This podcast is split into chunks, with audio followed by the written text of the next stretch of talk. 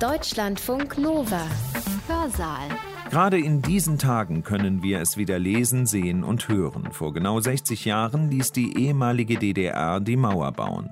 Ich bin Hans-Jürgen Bartsch und begrüße euch heute zu einem ganz besonderen Aspekt, der sich mit diesem allein in Berlin fast 160 Kilometer langen Schutzwall gegen den Westen befasst, wie ihn die DDR-Oberen damals bezeichneten. Es geht diesmal nicht um die menschlichen Schicksale, die damit verbunden waren, um diejenigen, die heute vor 60 Jahren noch schnell über den Stacheldraht gesprungen sind, um Menschen, die sich weinend zuwinkten, weil sie ihre Verwandten auf der gegenüberliegenden Straßenseite ein allerletztes Mal sehen konnten. Es geht uns diesmal auch nicht um die bei der Flucht Erschossenen. Tja, worum geht's uns dann? Niemand hat die Absicht, eine Mauer zu errichten. Für den Westteil Berlins drohten in der Folge Abwanderung, Entleerung, schwindende Wirtschaft und die Bedeutungslosigkeit und Provinzialität einer insulären Stadt. Der Mauerbau bedeutete also eine Zäsur auch für die Situation der Literatur und ihrer Akteure in Berlin. De facto bedeutete sie aber nicht nur die Einsperrung der eigenen Bürger, sondern auch die Selbstisolation der DDR das heißt, die Sowjetunion wählte aus, wen sie in die DDR schickte und ebenso umgekehrt. Was würde eine auch nur halbwegs national bewusste Bevölkerung tun, um seine Hauptstadt vor dem langsamen Erstickungstod zu retten? Jutta Müller-Tamm ist Literaturwissenschaftlerin an der Freien Universität Berlin und forscht darüber, wie beide Seiten, die Bundesrepublik Deutschland und die Deutsche Demokratische Republik, damals um internationale Anerkennung rangen, und zwar auf ihrem Forschungsgebiet eben der Literatur. Denn natürlich, die Mauer trennte auch die Künstlerinnen und Künstler der Stadt.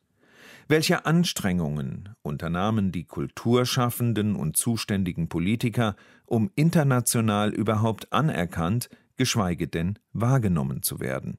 Ein spannender Wettlauf begann.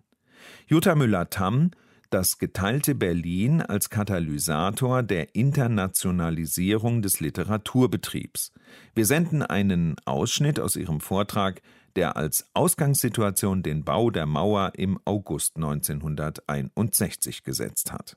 Aus ostdeutscher Perspektive handelte es sich, der offiziellen Wendung zufolge, um die Befestigung der Staatsgrenze durch den antifaschistischen Schutzwall. Für Kulturschaffende im Osten, die wie Stefan Hermlin und andere den Mauerbau als Akt der Verteidigung rechtfertigten, konnte sich die Schließung der Grenze zunächst mit der Hoffnung auf größere Freiheit im eigenen Land verbinden. De facto bedeutete sie aber nicht nur die Einsperrung der eigenen Bürger, sondern auch die Selbstisolation der DDR, eine eben auch kulturelle Abschottung. Eingeschlossen waren wiederum auch und erst recht die drei westlichen Sektoren Berlins, umschlossen durch die DDR. Für den Westteil Berlins drohten in der Folge Abwanderung, Entleerung, schwindende Wirtschaft und die Bedeutungslosigkeit und Provinzialität einer insulären Stadt.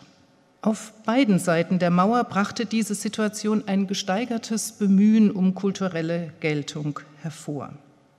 Und ein wichtiges Mittel in diesem Bemühen war die Förderung internationaler Kontakte.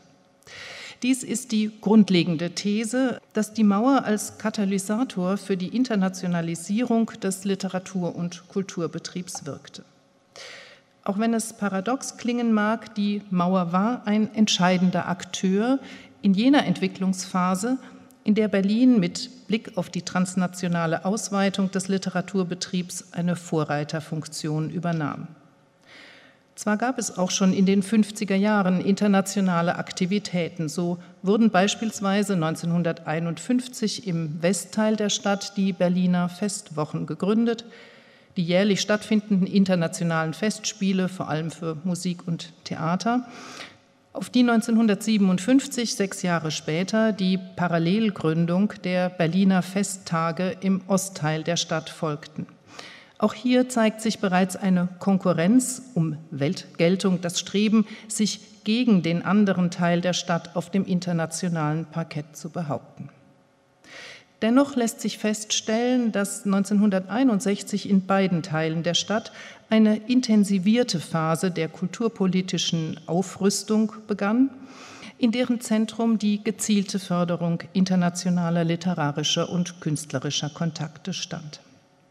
Die These vom geteilten Berlin als Katalysator der Internationalisierung beinhaltet eine zweite These, dass diese Internationalisierungsbemühungen in Ost und West, allgemein gesagt, miteinander zusammenhängen und nur in ihrer wechselseitigen Aufeinanderbezogenheit verstanden werden können.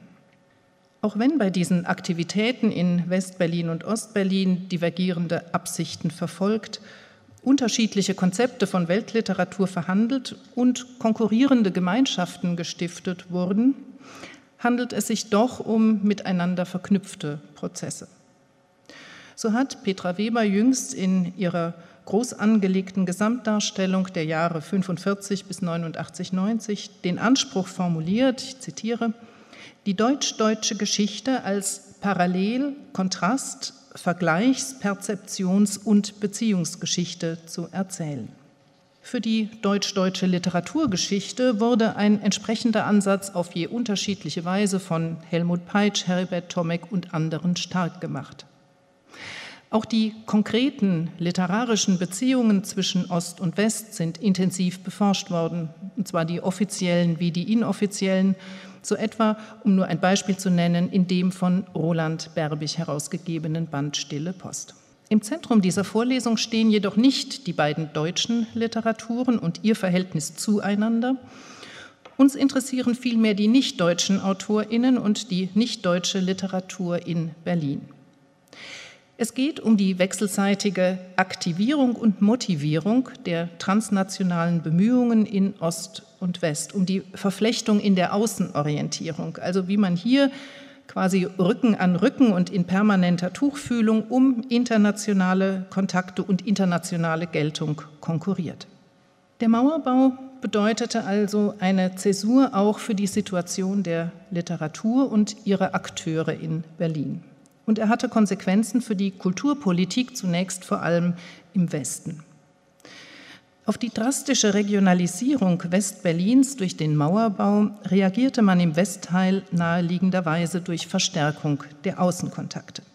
Eine erste Unternehmung in dieser Richtung war die Berlin Stiftung für Literatur und Sprache, die der Kulturkreis im Bundesverband der deutschen Industrie im November 1961, also ziemlich schnell reagiert, ins Leben rief.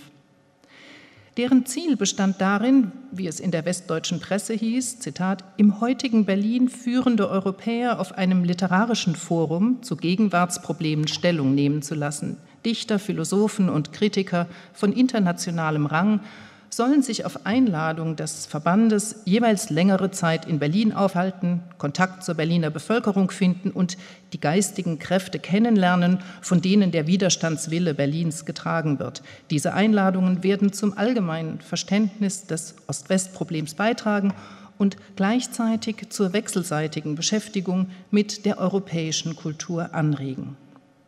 In der Tat belebte sich die literarische Szene in den folgenden Jahren. Hans-Werner Richter, der Begründer und Promotor der Gruppe 47, schrieb in einem Brief vom Dezember 61, er habe nach einem Berlin-Besuch die Absicht, sich in Berlin eine Wohnung zu besorgen, zeitweise dort zu leben. Vier Monate nach dem Mauerbau stellte er die Frage, ob Berlin immer noch die Metropole Deutschlands sei, und er bejaht die Frage. Berlin hat keine Nachfolge gefunden. Nur Berlin und seine kosmopolitisch denkende Bevölkerung besitzt die Voraussetzungen als Hauptstadt Deutschlands. Es wird niemals einen Ersatz dafür geben. Was kann man tun? Mit anderen Worten, was würde eine auch nur halbwegs national bewusste Bevölkerung tun, um seine Hauptstadt vor dem langsamen Erstickungstod zu retten? Die Antworten sind mannigfaltig aber fast alle kulturpolitischer Art. Also alle großen Zeitungen müssten nach Berlin verlegt werden, alle Intellektuellen nach Berlin ziehen, kulturpolitische Zeitschriften müssten in Berlin erscheinen und so weiter. Was mir als Vorschlag generell vorschwebt, ist, Berlin zu einem deutschen kulturpolitischen Zentrum von internationalem Rang zu machen. Dies ist möglich, wenn man es ernsthaft will. Ein Beispiel ist Höllerer, der schon sehr viel in dieser Hinsicht unternimmt. Man darf dies nicht untergeordneten Beamten überlassen, dann wird es nie etwas. Nicht allein Hans-Werner Richter und auch nicht nur Walter Höllerer, von dem noch die Rede sein wird, sondern auch einige Beamte kamen auf die Idee, das eingeschlossene Berlin zu einem kulturpolitischen Zentrum von internationalem Rang zu machen. Die offizielle politische Strategie bestand darin, Westberlin als Kulturstandort auszurufen.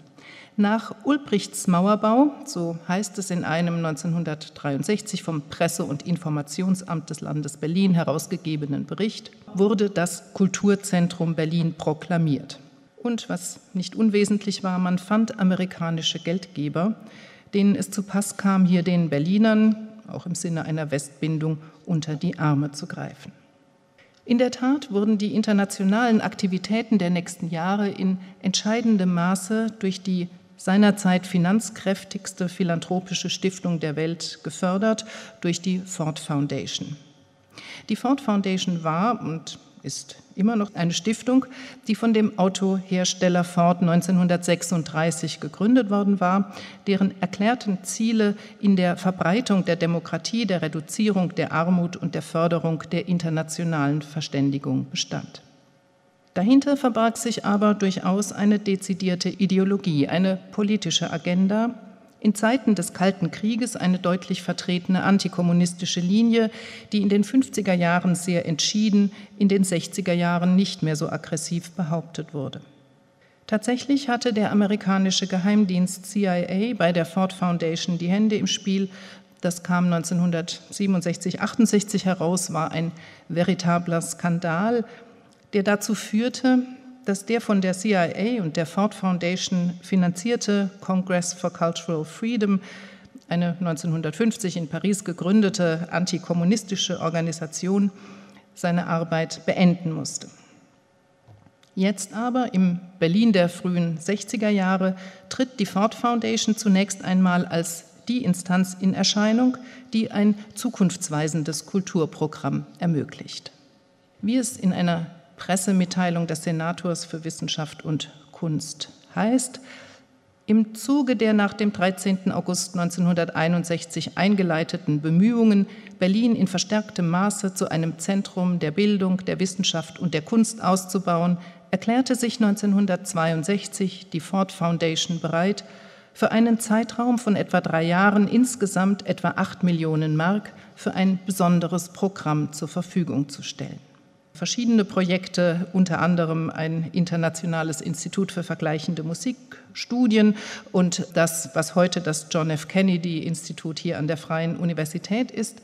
Vor allem aber das, was uns interessiert, ein Artists in Residence Programm, das dann ab 1965 als Berliner Künstlerprogramm vom DAAD übernommen wurde und das Literarische Kolloquium Berlin. Zunächst aber zum Artists in Residence Programm. Peter Nestler, der erste Leiter des Künstlerprogramms, betonte den besonderen Stellenwert der Unternehmung innerhalb der Aktivitäten der Ford Foundation, wenn er von dem besonders spektakulären Auftakt des Künstlerprogramms spricht und darauf hinweist, dass es den Initiatoren innerhalb ganz kurzer Zeit gelang, Schriftsteller und Komponisten von Weltrang nach Berlin einzuladen. Die Kunstszene der Stadt sollte, wie es hieß, durch die Auseinandersetzung mit internationalen Standards und aktuellen Strömungen im Rahmen einer friedlichen Kulturoffensive bereichert werden und so der Standortnachteil Berlins ausgeglichen werden. Die Vision einer Ford-Familie, wie sie die Vertreter der Stiftung verschiedentlich beschworen, ließ sich nicht wirklich umsetzen. Erst viele Jahre später, nachdem der DAAD das Künstlerprogramm übernommen hatte, sollte sich die Idee einer temporären Gemeinschaft kreativer Menschen verwirklichen. Kommen wir zu den spezifisch auf Literatur bezogenen Aktivitäten in der Geschichte der Internationalisierung der Berliner Kulturszene. Einer der wichtigsten Akteure in der Westberliner Kulturlandschaft der frühen 60er Jahre war zweifelsohne der bereits erwähnte Walter Höllerer, Literaturwissenschaftler, Zeitschriftengründer, Schriftsteller, Lyriker, Mitglied der Gruppe 47. Seit 1959 hatte er eine Professur an der TU Berlin inne, wo er das Institut für Sprache im technischen Zeitalter gründete.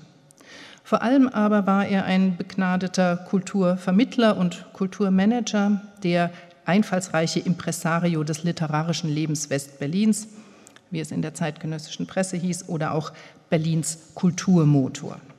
Höllerer war die zentrale Figur im Schnittfeld von Universität, Kultur, Wirtschaft und Politik, entscheidend an der Veränderung und Ausgestaltung und Internationalisierung der literarischen Verhältnisse in Westberlin beteiligt.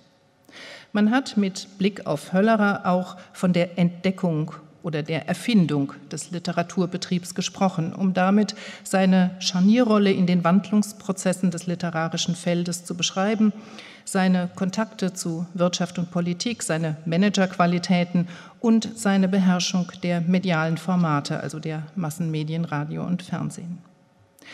Ein wichtiges Signal setzte Höllerer mit seiner Lesereihe Literatur im technischen Zeitalter, die im Winter 1961-62 in internationaler Besetzung stattfand. Und Sie sehen auch, dass Vertreter des Nouveau Roman eingeladen waren, der Skandalautor Henry Miller, Dos Passos, der wichtigste Vertreter des amerikanischen Großstadtromans, die aktuelle internationale Moderne in unterschiedlichen Stimmen und Sprachen kam in das große Auditorium der Kongresshalle. Es war das Berliner Großereignis dieses Winters. Die Kongresshalle war immer überfüllt. Der Sender Freies Berlin nahm die Veranstaltungen auf und strahlte sie im Abendprogramm aus. Wenige Monate nach dem Mauerbau ruft Höllerer die mediale Möglichkeit ins Bewusstsein, die internationale Lesereihe nach Ostberlin auszustrahlen. Grundsätzlich, also auch unabhängig von der deutsch-deutschen Situation und eben der Übertragung von Fernseh- und Radiosendungen in den Osten, grundsätzlich gehörte es zu Höllerers Programm, Literatur und Massenmedien einander anzunähern. Im technischen Zeitalter gelte es, Zitat, neuartige Formen der Literatur auszuprobieren, die Einfluss auf die Massenmedien nehmen, Literatur, die dem Fernsehen, dem Film, den Zeitungen Auftrieb gibt. Dennoch bleibt das Motiv, mit Radio und Fernsehen die Mauer überwinden zu können, eine Konstante bei Höllerer. Für die Vertiefung dieser Aktivitäten, ihre Institutionalisierung in Form eines permanenten literarischen Kolloquiums war auch hier der Kontakt zur Ford Foundation als Geldgeber entscheidend. Höllerer kam über einen Bekannten in Kontakt mit Shepard Stone, dem Leiter des internationalen Programms der Ford Foundation. Dieser Mittelsmann war Walter Hasenklever, der Schwager von Shepard Stone, der dann auch der erste Geschäftsführer des LCB werden sollte. In einem Brief vom 27. Juli 1962 entwarf Höllerer das Programm des LCB, zu dessen Finanzierung er Stone bewegen sollte, wollte. Man erwartet von Berlin, dass hier die Literatur von morgen die Fühler ausstreckt. Die Atmosphäre und die Ost-West-Lage der Stadt begünstigen das Entstehen lebhafter Diskussionen, neuartiger literarischer Versuche, international rezipierter Werke. Vor allem junge Literaten, deutschsprachige und ausländische, fühlen sich von Berlin angezogen. Lesungen und Aufenthalte der San Francisco Poets, der Autoren des Roman Nouveau, selbst der polnischen und jugoslawischen Avantgarde in Westberlin beweisen das. Eine Stärkung Berlins könnte also gerade auf literarischem Gebiet erfolgreich sein. Meines Erachtens sollte man Mittel zur Verfügung haben, um junge Literaten, deutsche und ausländische, nach Berlin einladen zu können. Sie sollten hier auf die Dauer von einem halben oder einem Jahr wohnen und an Kolloquien teilnehmen die für sie unter bestimmten Themenstellungen stattfinden. Daneben sollten sie aber genügend Zeit haben, mit der Stadt selbst in Kontakt zu kommen und ihre eigenen Arbeiten niederzuschreiben. Das war die Gründungsidee des LCB, des ersten Literaturhauses in Deutschland, in gewisser Weise auch weltweit, eine Institution, die, wie Sie wissen, es immer noch gibt. Es ging damals, wie Höllerer deutlich macht, um die Stärkung Berlins. Hauptargument war die Behauptung der Westenklave im Osten. Und zugleich ging es um ein bestimmtes Programm und einen bestimmten Anspruch, nämlich die Moderne nach Deutschland zu holen, nach Berlin zu holen, die Kunst, die als demokratisch, freiheitlich, aufgeklärt, innovativ, jung empfunden wurde. Das Bewegende und Transitorische in die Zukunft hineinreichende wird in Berlin den Ausschlag für jeden einzelnen Programmpunkt geben müssen. Es muss sich nach der Einrichtung dieses literarischen Kolloquiums herumsprechen, dass die jungen künstlerischen Bewegungen in Ost und in West hier in Berlin ein Forum und einen Fuchsbau haben, wie sonst nirgend in einer anderen Stadt. Auffällig ist die programmatische Fortschrittsorientierung. Es geht um die jungen künstlerischen Bewegungen. Bemerkenswert ist aber auch die Wendung von Forum und Fuchsbau. Berlin bietet demnach eine besondere Art und ein besonderes Maß an öffentlicher Aufmerksamkeit und zugleich soll es künstlerische Zufluchtsstätte sein. Bedeutsam ist schließlich auch die Rede von West und Ost. Neben der westlichen Moderne sollte avantgardistische, experimentelle Literatur aus dem Osten eingeladen werden. Jene Autorinnen und Autoren, die aus der Perspektive kulturpolitischer Dogmatiker im Osten als subversiv und dissidentisch einzustufen waren. Durch Einladungen kommen Publikum und Autoren aus aller Welt mit Berlin in Kontakt. Politische Wirkung literarischer Ereignisse. So die programmatische Losung der Höllerer seine Pläne unterstellt. Und er war damit erfolgreich. 1963 wurde dann das LCB gegründet mit einem Standort in Charlottenburg und einem zweiten in der Villa am Wannsee, die ab 1964 dann als Gästehaus diente und die heute noch das LCB beherbergt. Kernidee des LCB war eine Creative Writing Schule, auch wenn die institutionelle Planung von Beginn an tatsächlich weit darüber hinausging. Bereits zu Beginn wurden Workshops abgehalten, teils deutschsprachige, teils solche mit internationaler Beteiligung. Schwieriger als die Ausstrahlung nach Osten gestaltete sich allerdings offenbar die Einladung von Bühnen aus dem Osten. So scheiterte beispielsweise der Versuch, ein experimentelles Theater aus Polen nach Berlin zu holen. Höllerer hatte sich in dieser Sache an André Wirth gewandt. Das ist derselbe, der später dann in den 80er Jahren das Institut für angewandte Theaterwissenschaft in Gießen gründen sollte. Wirth hatte die Einladung an das polnische Kulturministerium weitergereicht. Im Mai 1964 übermittelte er die Absage des Ministeriums und kommentierte die Nachricht wie folgt. Die Schwierigkeit ist, scheint mir, geopolitischer Natur und liegt in der unbequemen Lage der Stadt B. Wahrscheinlich in einer anderen deutschen Stadt könnte der Besuch durchaus möglich sein. Voriges Jahr haben wir zum Beispiel Experimenttheater T38 aus Krakau nach Erlangen geschickt und so weiter und so weiter. In einem weiteren Brief vermerkt er, dass die Regierung im Moment keine offizielle kulturelle Beziehung mit Westberlin haben will. Das geopolitische Problem betraf natürlich die besondere Situation Berlins als Vier-Sektoren-Stadt, deren rechtlicher Status in der Luft hing. Bis zum Vier-Mächte-Abkommen von 1971, das de facto die Anerkennung der DDR durch die Westalliierten und die Bundesrepublik bedeutete, wurde die Bindung von West-Berlin an die Bundesrepublik aus Ostperspektive als dauerhafte Provokation wahrgenommen und immer wieder eben eine entsprechend restriktive Politik von den Ländern aus dem sowjetischen Herrschaftsbereich praktiziert. Im DSF-Journal, der Monatszeitung der Westberliner Gesellschaft für deutsch-sowjetische Freundschaft, wurden immer wieder Beispiele von Auftrittsverboten für Künstler aus sozialistischen Staaten angeführt. Unter der Überschrift Bonn macht Westberlin zur Provinz versammelte das DSF-Journal kritische Stimmen. Anlass war, dass westdeutsche Behörden dem russischen Pianisten Svatoslav Richter untersagt hatten, in Westberlin zu spielen. Die Westberliner, so heißt es im DSF-Journal, sollen in Zukunft möglichst nur noch das sehen, was von Ford oder dem Bundesverband der Industrie angeregt und finanziert wird. Oder eine andere Stimme, Unsere Stadt wird immer mehr von der internationalen Kultur isoliert, zu der eben auch die weltbedeutenden Ereignisse der Sowjetunion und der anderen sozialistischen Länder gehören. Oder noch ein Beispiel, Helene Weigel und der Puppenspieler Obrasow. Im Titania-Palast wird suggestiv gefragt, ein unerfüllter Wunschtraum der Westberliner. Das war in der Tat ein Hauptanliegen dieses Journals, die Gegenperspektive gerade im Hinblick auf die internationale Bedeutung des Westberliner Kulturlebens geltend zu machen.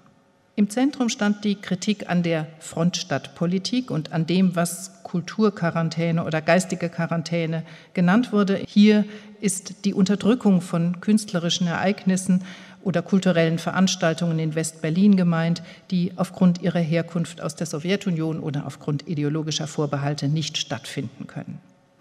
Es ist die Retourkutsche zum Vorwurf der Zensur Richtung Osten, der seinerseits natürlich sehr berechtigt war. Jedenfalls wollte das DSF-Journal deutlich machen, dass auch im Westteil der Stadt nicht unumschränkte Freiheit und Toleranz herrschten. Damit sind wir allerdings eigentlich schon mitten in der Ostberliner Perspektive auf Westberlin. Und ich mache hier deswegen einen Schnitt und komme zur Situation im Osten. Ein Beitrag aus der Zeitschrift Einheit vom Februar 63 mag die Ausgangslage im Osten verdeutlichen. Einheit war der Titel der von der SED herausgegebenen Zeitschrift für Theorie und Praxis des wissenschaftlichen Sozialismus. Unter der Überschrift Es gibt keine ideologische Koexistenz wird betont, dass gerade die deutsch-deutsche und insbesondere die Berliner Situation zu maximaler kulturpolitischer Entschiedenheit und zur Abwehr kulturimperialistischer Tendenzen zwinge. Der Beitrag wendet sich gegen alle, Zitat, Erscheinungen des Wiederauflebens formalistischer, modernistischer, abstrakter Kunstpraktiken in der DDR und fordert Parteilichkeit der Literatur mit Blick auf das sozialistische Menschenbild. Als Beispiel für eine Verwässerung des Klassenstandpunkts wird Jean-Paul Sartres Rede auf dem Weltfriedenskongress in Moskau 1962 angeführt, wo dieser die Abrüstung der Kultur im Sinne einer transnationalen kulturellen Einheit gefordert hatte. Dagegen mahnt der ungenannte Beiträger hier. Wir dürfen niemals übersehen, dass wir unsere sozialistische Nationalkultur im Angesicht eines erbittert gegen die gesetzmäßige sozialistische Entwicklung ankämpfenden imperialistischen Gegners aufbauen, der seit Jahrzehnten einen wütenden Antikommunismus verficht und heute alle Mittel der psychologischen Kriegsführung von Westdeutschland und vom Störzentrum Westberlin aus gegen die DDR einsetzt. Gerade unsere Situation duldet kein Verwischen der ideologischen Gegensätze, keine Aussöhnung der sozialistischen und der bürgerlichen Ideologie. Ein Vergleich mit den hauptsächlichen Erscheinungen der Kulturleistungen der kapitalistischen Kunst, ihrem Zynismus, ihrer Perversion, ihrer das Menschenbild zerstörenden Tendenz unterstreicht, wie dringend es ist, keine Abrüstung der sozialistischen Kunst zuzulassen. Ich möchte noch mal an die eingangs erwähnte These erinnern, dass die internationale Arbeit in Ostberlin in der ersten Hälfte der 60er Jahre auch auf die internationalen Aktivitäten auf der anderen Seite der Mauer bezogen ist. Nach dem Mauerbau mehren sich die Zeugnisse für neu erwachte oder mit neuem Furor vorangetriebene Internationalisierungsbemühungen auch im Ostteil der Stadt. Die Internationalisierung wird dabei als Auseinandersetzung mit Westberlin und der bundesdeutschen Literatur dargestellt. Westberlin wird, so die wiederkehrende Formulierung, als Frontstadt in einem mit kulturellen Waffen geführten Kampf wahrgenommen. Diese Frontstadtpolitik, so Wladimir Ivanov, Korrespondent der sowjetischen Nachrichtenagentur TASS in Westberlin, beruhe auf der Ausnutzung Westberlins zur Wühltätigkeit gegen die DDR, in deren Zentrum es liegt. Hiermit verbindet sich unmittelbar der politische Auftrag der literarischen Austauschbeziehungen nach dem Mauerbau. Ein Bericht über die Auslandsarbeit des Schriftstellerverbands der DDR vom Oktober 1961 vermerkt Folgendes. Die Hauptaufgabe unserer Delegationen, und es geht wohlgemerkt um literarische Delegationen, die nach dem 13. August ins Ausland fuhren, bestand darin, alle propagandistischen Möglichkeiten zu nutzen, um über das Deutschlandproblem und die Westberlin-Frage Klarheit zu schaffen. Bevor unsere Delegationen ins Ausland reisen, finden ausführliche Gespräche im DSV statt, an denen auch Mitarbeiter des Ministeriums für Auswärtige Angelegenheiten und des Ministeriums für Kultur teilnehmen. Die Kollegen werden über die politische und kulturelle Situation des gastgebenden Landes informiert und beauftragt, alle entsprechenden Möglichkeiten zu nutzen, um über das Deutschlandproblem, den baldigen Abschluss des Friedensvertrags, die Lösung der West-Berlin-Frage und die Bändigung des westdeutschen Militarismus zu sprechen bzw. zu schreiben. Wendet man sich den internationalen literarischen Kontakten im Ostberlin der frühen 60er Jahre zu, betritt man also unmittelbar die Bühne der auswärtigen Kulturpolitik. Dies hängt natürlich unter anderem damit zusammen, dass Ostberlin nicht nur ein Teil von Großberlin war, sondern bekanntlich auch Hauptstadt der DDR, sodass hier zugleich der primäre Ort staatlicher Selbstdarstellung und außenkulturpolitischer Aktivitäten war. Vor allem aber hat das damit zu tun, dass in der DDR der 50er und 60er Jahre die auswärtige Kulturpolitik einen besonderen Stellenwert hatte, denn sie bildete bis zur offiziellen völkerrechtlichen Anerkennung der DDR ein wichtiges Mittel der außenpolitischen Selbstdarstellung und Durchsetzung. Und schließlich ist die zentralistische Organisation aller gesellschaftlichen Bereiche unter Einschluss der Kultur, also die Dominanz der Partei, verantwortlich dafür, dass bei den internationalen literarischen Kontakten auch nichtstaatlicher Akteure das große Ganze, die Repräsentanz des Staates DDR, die grundlegenden Ziele der außenpolitischen Selbstbehauptung im Vordergrund standen. Um nachvollziehen zu können, wie die außenkulturpolitischen Prozesse und eben im Speziellen die internationalen literarischen Kontakte hier abliefen, muss man sich die Zuständigkeiten für internationale kulturelle Beziehungen im Staatsaufbau der DDR vor Augen führen. Man kann grob drei Ebenen unterscheiden. Erstens die Parteiebene mit der SED-Führung und dem zentralen Parteiapparat, insbesondere mit den ZK-Abteilungen für Propaganda, für Kultur und für internationale Verbindungen. Das die entscheidende Instanz der Macht, die Weisung erteilende Instanz, der gegenüber alle anderen berichtspflichtig waren. Dann Zweitens die staatlichen Organe, das Ministerium für Auswärtige Angelegenheiten, das eine Kulturabteilung beherbergte, sowie das Ministerium für Kultur, das seinerseits eine Abteilung für internationale Beziehungen hatte.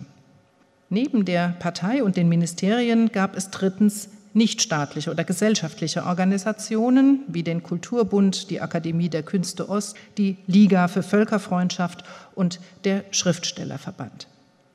Letzterer ist als Berufsverband der Autoren in der DDR für unseren Zusammenhang zentral. Innerhalb des Schriftstellerverbands gab es ebenfalls eine eigene Auslandsabteilung, die sich um internationale Beziehungen bemühte. Auch hier im Verhältnis der nichtstaatlichen Organisationen zu Partei und Ministerien galt das zentralistische hierarchische Prinzip. Das heißt, auch der Schriftstellerverband war berichtspflichtig den Weisungen der Partei unterstellt. Dennoch zeigt sich auch zwischen den Organisationen und Akteuren ein Ineinander unterschiedlicher Ansätze und Interessen, sodass es immer wieder auch zu Konflikten des Schriftstellerverbands mit zentralen Vorgaben der Partei gab. Partiell agierte der DSV bei aller Abhängigkeit von der SED-Führung auch selbstständig. Die internationalen kulturellen Kontakte im Rahmen der nichtstaatlichen, der gesellschaftlichen Organisationen verliefen auf unterschiedlichen Gleisen. Das wichtigste Instrument der internationalen Kulturarbeit waren die sogenannten Freundschaftsgesellschaften, die beginnend bereits Ende der 40er Jahre nach sowjetischem Vorbild etabliert wurden. Ab 1961 waren sie zusammengefasst unter dem Dach der Liga für Völkerfreundschaft, Zitat, deren direkte Abhängigkeit vom ZK im Ausland kaum bekannt war, wie Frank Trommler in seiner Studie über die deutsche auswärtige Kulturpolitik im 20. Jahrhundert betont. Eine herausgehobene Rolle spielte hierbei naheliegenderweise die deutsch-sowjetische Freundschaftsgesellschaft, die 1947 in Gesamtdeutschland gegründet wurde, in nahezu allen westdeutschen Bundesländern bald verboten in der DDR aber intensiv betrieben wurde und auch in West-Berlin bis zum Mauerfall überlebte. Ich möchte ein Beispiel anführen, dass es auch vermittelt über Freundschaftsgesellschaften durchaus interessante und nicht primär von außenkulturpolitischen Erwägungen getragene literarische Begegnungen geben konnte. In diesem Fall eine deutsch-deutsch-sowjetische Begegnung. Im April 1964 war der sowjetische Autor Konstantin Simonow als Gast der Gesellschaft für deutsch-sowjetische Freundschaft in Ost-Berlin um Material für den dritten Teil seines Romanzyklus über den Zweiten Weltkrieg zu sammeln. Simonow war im Zweiten Weltkrieg als Kriegsberichterstatter tätig gewesen. Er hatte Lobgesänge auf Stalin verfasst, aber auch sehr populäre Liebesgedichte. Als sein Hauptwerk gilt die Romantrilogie, die den Kampf der Roten Armee gegen die deutsche Wehrmacht beschreibt, aber auch Fehler der sowjetischen Führung um Stalin behandelt. In Ostberlin recherchierte Simonow, er nahm aber auch an einer Diskussion über seine Romane im Club der Kulturschaffenden teil und er war einige Stunden Gast der Bitterfelder Konferenz, der zweiten. Während seines Berlin-Aufenthalts suchte Simonow das Gespräch mit Günter Grass, der als Autor der Blechtrommel und politisch präsenter Schriftsteller auch seinerzeit schon einen außerordentlichen Ruf genoss. Das Gespräch wurde über die deutsch-sowjetische Freundschaft in West-Berlin und mit Hilfe eben von Klaus Völker in die Wege geleitet. Grass allerdings stellte die Bedingung, dass Uwe Jonsson, der 1959 aus der DDR nach West-Berlin übergesiedelt war, an dem Gespräch teilnehmen sollte. Jonsson war natürlich persona non grata im Osten. So hatte er beispielsweise zu dem Internationalen Schriftstellerkongress, der 1963, also ein Jahr zuvor, in Leningrad stattgefunden hatte, an dem Hans-Werner Richter und Enzensberger von westdeutscher Seite aus teilgenommen hatten, kein Einreisevisum von den sowjetischen Behörden erhalten. Thema des Gesprächs zwischen Simonow, Grass und Jonsson ist die Übersetzungs- und Publikationspraxis in der Sowjetunion. Diskutiert wird die Ablehnung von Pasternaks Roman Dr. Chivago, für dessen Nichterscheinen in der Sowjetunion Simonow verantwortlich war. Diskutiert wird weiterhin das Beispiel von Kafka, dessen Veröffentlichung oder Nichtveröffentlichung in den Ostblockstaaten zu den virulentesten literaturpolitischen Fragen der Zeit gehörte. Jonsson und Grass monieren die altmodischen Erzählweisen der russischen Prosaliteratur, wenden sich gegen die Doktrin des sozialistischen Realismus und gegen die Zensurpraxis in der Sowjetunion. Zuletzt macht Grass den mit besonderem Ernst dargelegten Vorschlag einer Reprivatisierung der Verlage in der Sowjetunion, wohlgemerkt nur der Verlage, damit ein aus ideologischen Gründen abgelehnter Autor noch die Chance hätte, sein Werk zu publizieren. Das Gespräch wurde für das Spandauer Volksblatt geführt, aber mehrfach abgedruckt, unter anderem auch in der linksgerichteten internationalen Presse. Das Neue Deutschland, also die Tageszeitung der SED und das Journal der deutsch-sowjetischen Freundschaft Westberlin, die doch eigentlich einiges Interesse hätten zeigen können, brachten hingegen nur jeweils eine kurze Meldung. Wohl kann man spekulieren, weil das Gespräch zu negativ für die Sowjetunion ausfiel. Ich möchte aus Anlass dieses Gesprächs aber einen allgemeineren Punkt hervorheben. Der Kalte Krieg ist überhaupt auch die Zeit der internationalen Gespräche, der Versuche, die Mauer im Dialog zu überwinden.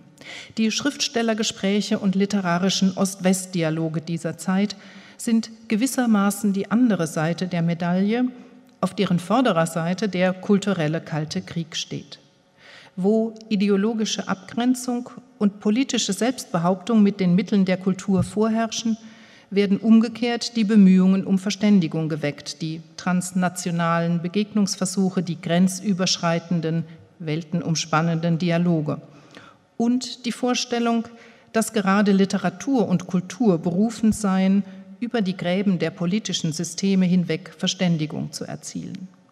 Eben dies hatte Sartre gemeint, als er 1962 gegen den kulturellen Bellizismus, gegen die politische Mobilisierung der Kultur, ihre Abrüstung und die Vereinigung aller Kulturschaffen gefordert hatte. Aber natürlich ließ sich auch dieses Dialogmodell wiederum instrumentalisieren, denn beide Seiten stellten sich gern als friedliebend internationalisierend, die anderen hingegen als propagandistisch ausgreifend dar. Zurück nach Ostberlin zu den nichtstaatlichen Organisationen der DDR. Die wichtigste Organisation im Bereich der Literatur war der Schriftstellerverband der DDR, gegründet 1950 auf Betreiben der SED als Deutscher Schriftstellerverband, kurz DSV genannt. Der DSV war die Berufsorganisation der Schriftsteller in der DDR handelte aber, wie alle Massenorganisationen und wie bereits erläutert, in Übereinstimmung mit den Vorgaben des ZK der SED und in enger Abstimmung mit den beiden genannten Ministerien. Präsidentin war von 1952 bis 1978 Anna Segers. Bert Brecht und Stefan Heim waren in den 50er Jahren im Vorstand. Im Lauf der Zeit wurden aber vor allem linientreue Genossen in den Vorstand und die Ämter des DSV gesetzt. Das zentrale Mittel der Auslandsarbeit waren auch für den DSV sogenannte Freundschaftsverträge, also Kooperationsvereinbarungen mit den Bruderverbänden in anderen sozialistischen Ländern, später auch im westlichen Ausland. Das war die institutionelle Basis für die internationale Arbeit. Im Jahr 1964 bestanden beispielsweise Freundschaftsabkommen zu den Verbänden der UdSSR, Polen, CSSR, Ungarn, Rumänien, Bulgarien und Jugoslawien. Mit Kuba und der Mongolischen Volksrepublik war man in Verhandlungen. Derartige Verträge wurden in der Regel für eine Dauer von einem Jahr abgeschlossen und dann immer wieder neu vereinbart. Das hing damit zusammen, dass es wirklich um konkrete Planungen ging. Es gab eine, wie das hieß, vertraglich festgelegte Aufenthaltsquote, also es wurde bestimmt, wie viele Personen für welche Dauer in das jeweils andere Land reisen sollten, auch wie viele Buchpräsentationen oder sonstige Veranstaltungen es geben sollte. Die gesteigerte Anforderung an Internationalisierung nach dem Mauerbau zeigt sich in den Konzeptpapieren zur Auslandsarbeit, die im DSV in den 60er Jahren erstellt wurden.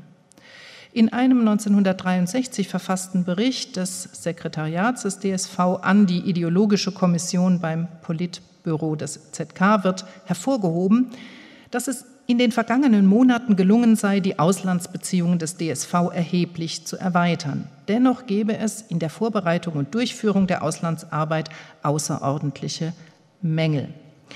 In der Auslandsarbeit ist es notwendig, die Propagierung der nationalen und internationalen Rolle unserer sozialistischen deutschen Nationalliteratur und die objektive Information über die westdeutsche Literatur in den Mittelpunkt zu rücken.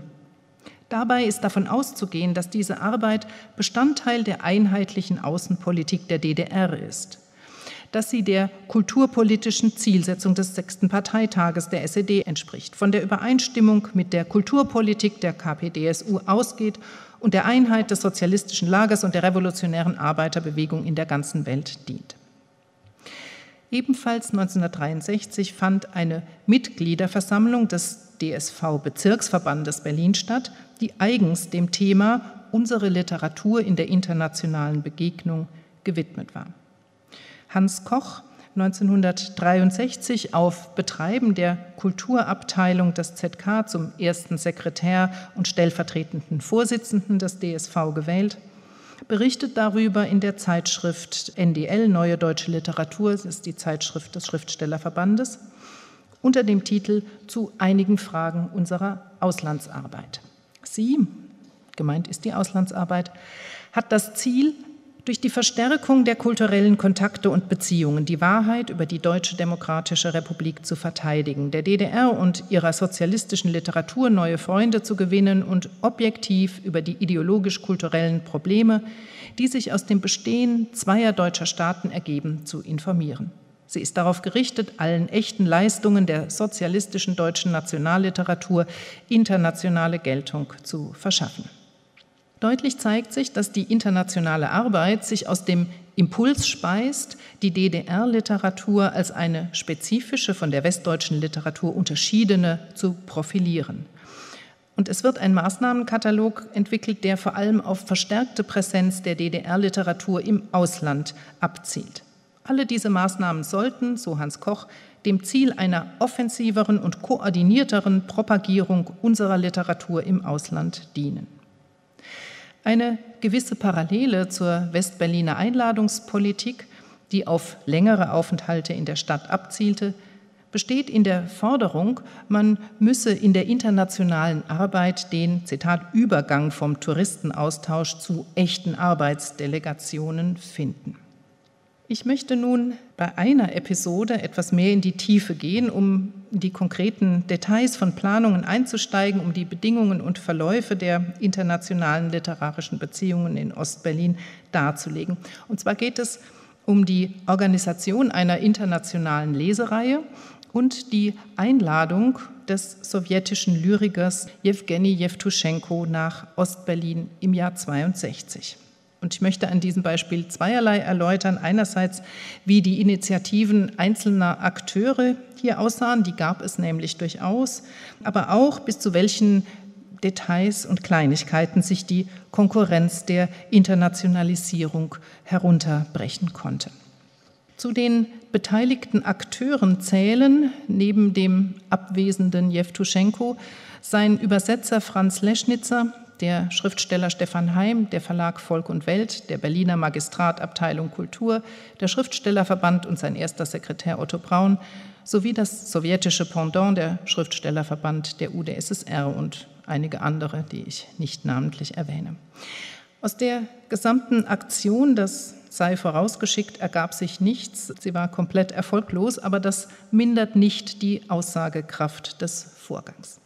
Zweierlei schicke ich voraus. Jewgeni Jewtuschenko war zu Beginn der 60er Jahre eine Kultfigur des internationalen Literaturbetriebs und galt als der zornige junge Mann der sowjetischen Lyrik.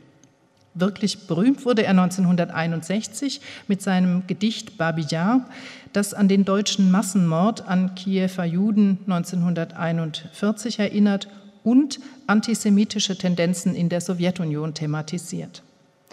In den frühen 60er Jahren war er nicht nur in der UdSSR ein Star, dessen Auftritte Stadien füllten. Er tourte auch sehr erfolgreich durch Europa und die Welt, immer begleitet von einer großen publizistischen Resonanz. Und zweitens ein Hinweis zu Stefan Heim.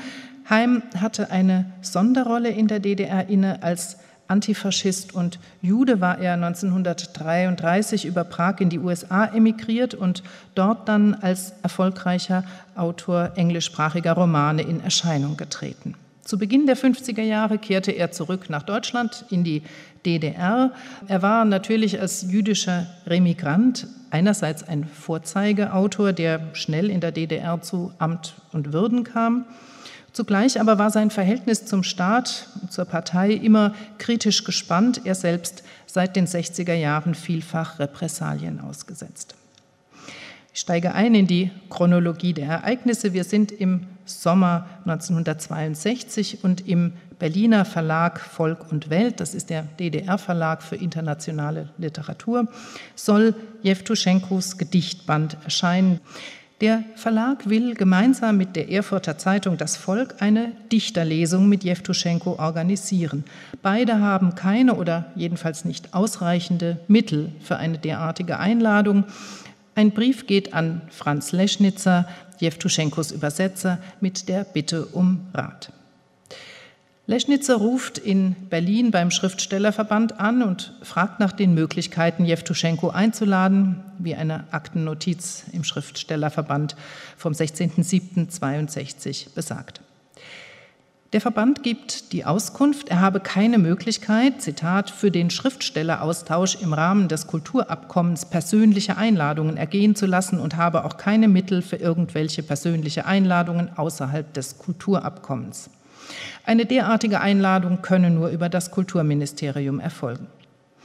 Der Verlag Volk und Welt bringt allerdings noch die Möglichkeit ins Spiel, dass die Gesellschaft für deutsch-sowjetische Freundschaft oder der Berliner Magistrat im Rahmen der Berliner Festtage Jewtuschenko einladen könnten. Ich halte kurz inne und kommentiere den Vorgang bis hierher. Man sieht, und das gilt natürlich hüben wie drüben, die Einladung internationaler Schriftsteller ist zunächst eine Sache der Finanzen und hier fehlen also die Mittel. Sodann die Einladung muss in geregelte Bahnen geleitet werden, also in institutionelle Zusammenhänge eingespeist werden. Staatliche Stellen und Massenorganisationen werden aufgerufen. Diese allerdings, vor allem die Massenorganisationen, der Schriftstellerverband, sind auch an ihre Programme, die vorgesehenen Austausche im Rahmen der bilateralen Kulturabkommen gebunden. Das Prinzip dieser Austauschbeziehungen, das ist entscheidend, waren nicht Einladungen, sondern Entsendungen.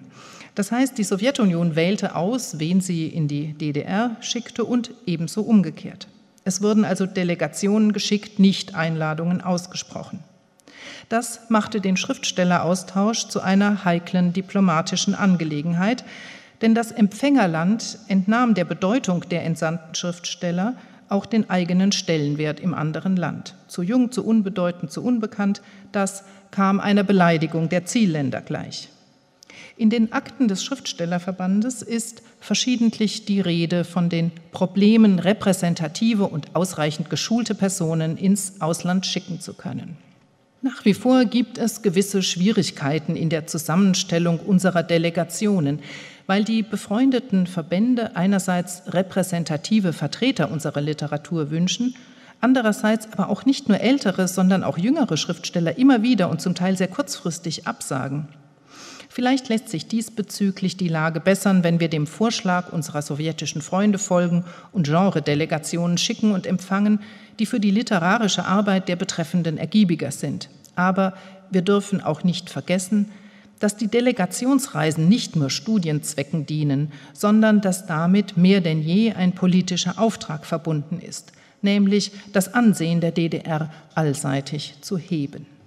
Offensichtlich war man aber mit dieser starren Praxis des internationalen Austauschs im DSV unzufrieden, wie beispielsweise ein Protokoll der Vorbereitungssitzung für das internationale Schriftstellertreffen 1965 erweist, in der selbst ein linientreuer Schriftsteller wie Paul Wiens, seit 1961 der Vorsitzende des Bezirksverbandes Berlin im DSV, eben Unverständnis äußert über die strenge Einhaltung dieser Entsendungspolitik zurück nach diesem Exkurs zum zweiten Akt unseres Vorgangs. Am 26. Juli 1962, also zehn Tage nach dem Anruf des Übersetzers im Schriftstellerverband, schreibt Stefan Heim einen Brief an Otto Braun, den ersten Sekretär des Schriftstellerverbandes, um ihm eine Idee zu unterbreiten, die im Grunde darauf hinausläuft, Höllerers internationale Lesereihe aus dem Winter 61-62 für Ostberlin zu adaptieren. Heim schlägt für Herbst und Winter 62-63, Zitat, eine Serie großer literarischer Abende mit wichtigen ausländischen Schriftstellern vor, dieses soll unter der Schirmherrschaft der Europäischen Schriftstellerorganisation COMES stehen, eine 1960 gegründete linksgerichtete europäische Schriftstellergemeinschaft.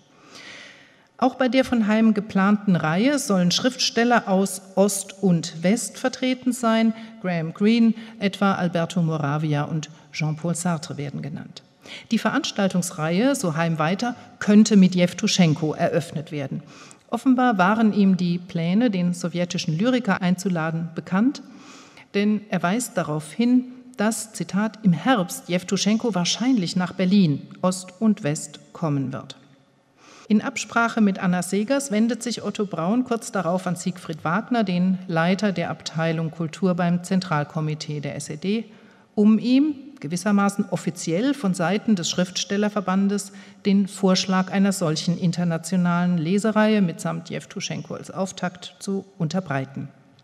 Obwohl von Seiten des ZK Zustimmung signalisiert wird und Otto Braun den Plan an Alfred Corella weiterleitet, Corella war allerdings der literaturpolitische und ideologische Scharfmacher im Politbüro des ZK der SED, Dennoch endet hier das Projekt einer Ostberliner Variante der internationalen Lesereihe Höllerers.